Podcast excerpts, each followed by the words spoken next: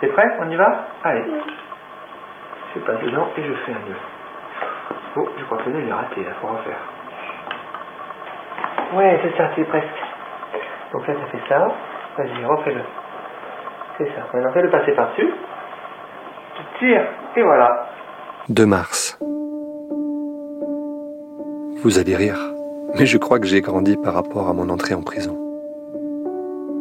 En entrant, j'étais écrasé par la tristesse liée à l'absence de ma femme et de mes enfants et à ce que j'avais fait à ma fille.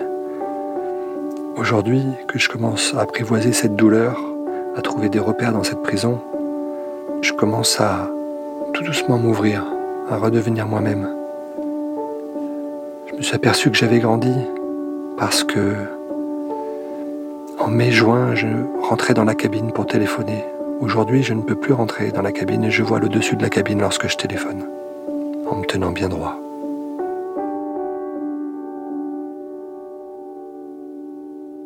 22h30. Depuis quelques jours, un violeur de plusieurs filles et agresseur sexuel de plus de 40 personnes a été arrêté par la police. La justice utilise la technique des filets dérivants en utilisant les médias afin que les potentielles victimes puissent se manifester. C'est juste d'un côté et dégueulasse à la fois, parce qu'il est encore présumé innocent. Mais bon, en même temps, la justice a peu de moyens pour faire remonter à la surface les exactions passées. Je suis atterré que ce monsieur aux apparences tranquilles ait pu faire tout ce mal. Il faudrait quatre choses pour que ça change.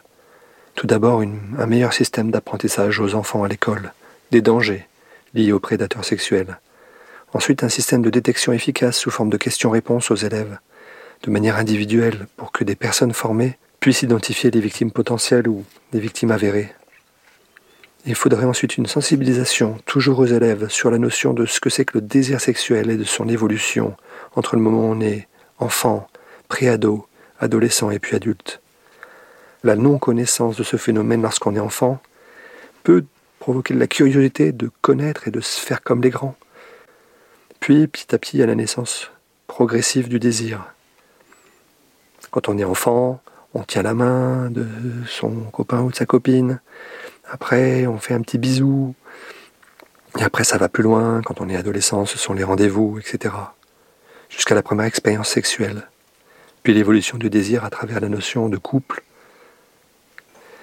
Ensuite, il faudrait une vraie sensibilisation, voire une formation obligatoire de toutes les personnes qui veulent devenir parents et avoir des enfants. Et au personnel en contact avec les enfants, école, colonies de vacances, etc. Et il devrait aussi y avoir des évaluations régulières, justement, du niveau de connaissance des personnes qui veulent devenir parents, pour voir si la formation initiale, qui devrait être obligatoire, bah, est toujours là, si les questions sont toujours bien posées, si euh, les risques sont toujours bien présents aux têtes des parents et des personnes qui sont en contact avec les enfants. Voilà mes idées. Allez, 23 heures, dodo. Je bosse, moi, demain matin.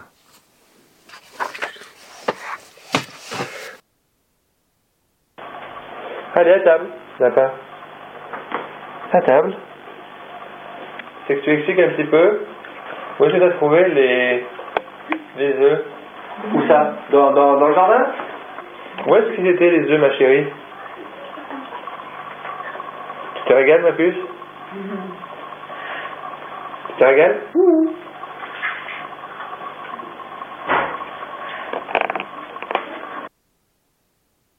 20 mars, 18h. Ça fait presque un an que je suis là. Je suis un peu stressé avec tous les rendez-vous à venir.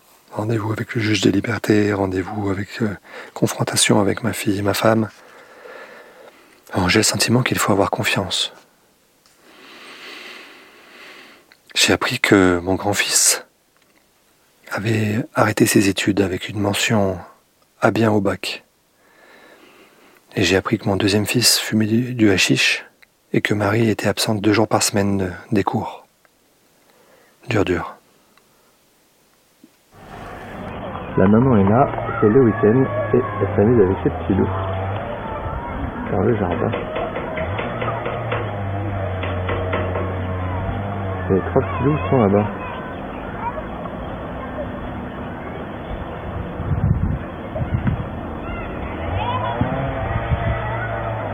Qu'est-ce que tu te dis à ce moment-là par rapport à la situation euh, de tes enfants? Le fait que mon grand-fils ait arrêté les études, c'est étonnant. Lui qui avait envie de continuer, je suis vraiment très étonné. Euh, Robin, il avait vraiment envie d'aller loin. C'était quelque chose qui lui plaisait beaucoup. Émile, mon deuxième fils, le fait qu'il fume du hashish, ça m'étonne pas. Parce que il a besoin d'un cadre. Et je le cadrais euh, pour ses études, pour euh, plein de choses au quotidien. Donc le fait qu'il n'y ait plus ce cadre-là et que le papa soit pas là, je pense que il en perte de repère. Mais encore une fois, c'est moi qui pense ça. Peut-être que je me trompe complètement. Peut-être que simplement il fume du hashish parce que ça lui fait du bien ou pour oublier le, malheur qu'il a subi avec, euh, avec mon affaire, avec ma, ma fille. Et Marie, ben, je, son expertise psychiatrique dit qu'elle va bien, mais priori, d'après ce que je sais, si elle est absente deux jours par semaine de l'école, c'est que ça va pas. Donc moi je croise les doigts pour que qu'elle remonte la pente et qu'elle s'en sorte, mais c'est pas gagné apparemment.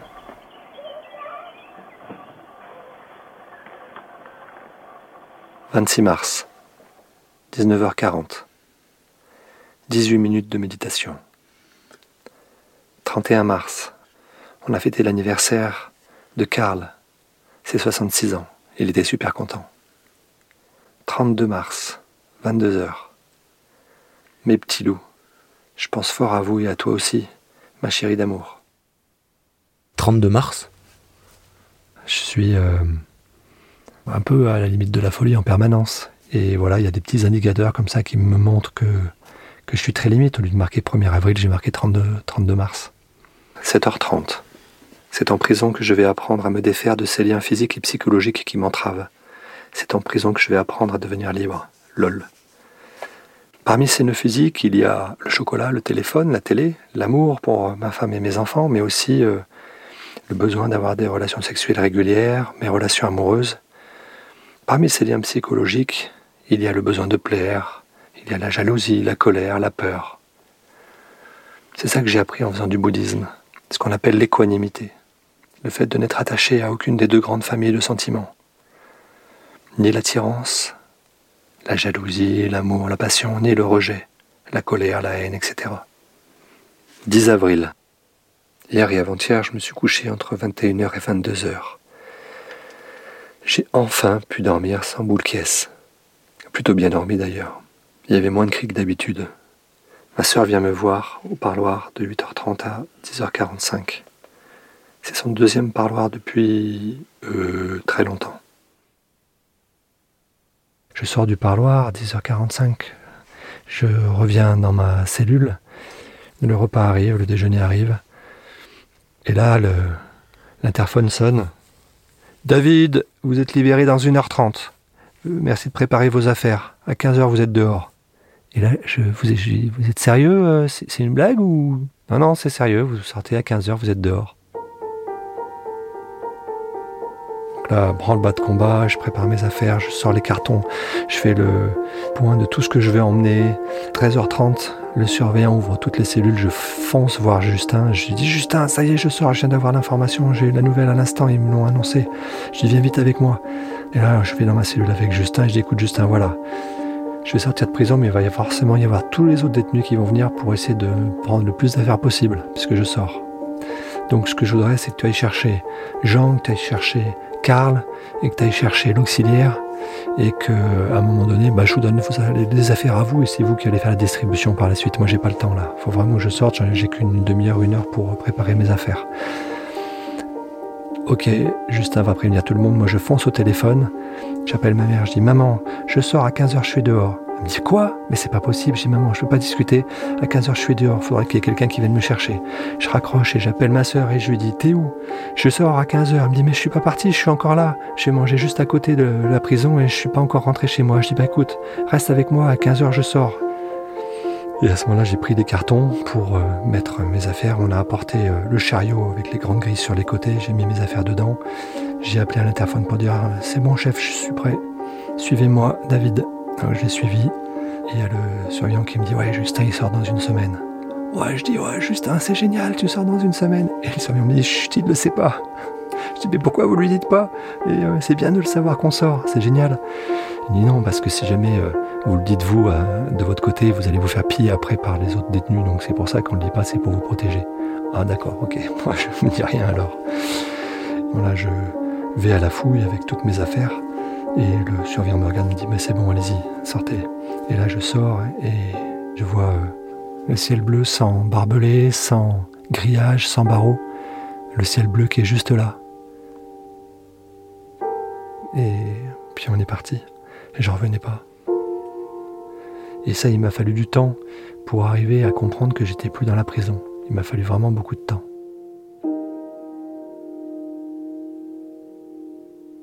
À suivre. Les deux derniers épisodes. Les cris. Une série documentaire imaginée et réalisée par moi-même, Alexandre Moniol. Musique originale et mixage, Charles de Cilia. C'est une création Atelier Frisson. Vous pouvez la partager autour de vous, sur les réseaux sociaux notamment. Il vous est aussi possible de la commenter et la noter en mettant des étoiles sur Apple Podcast.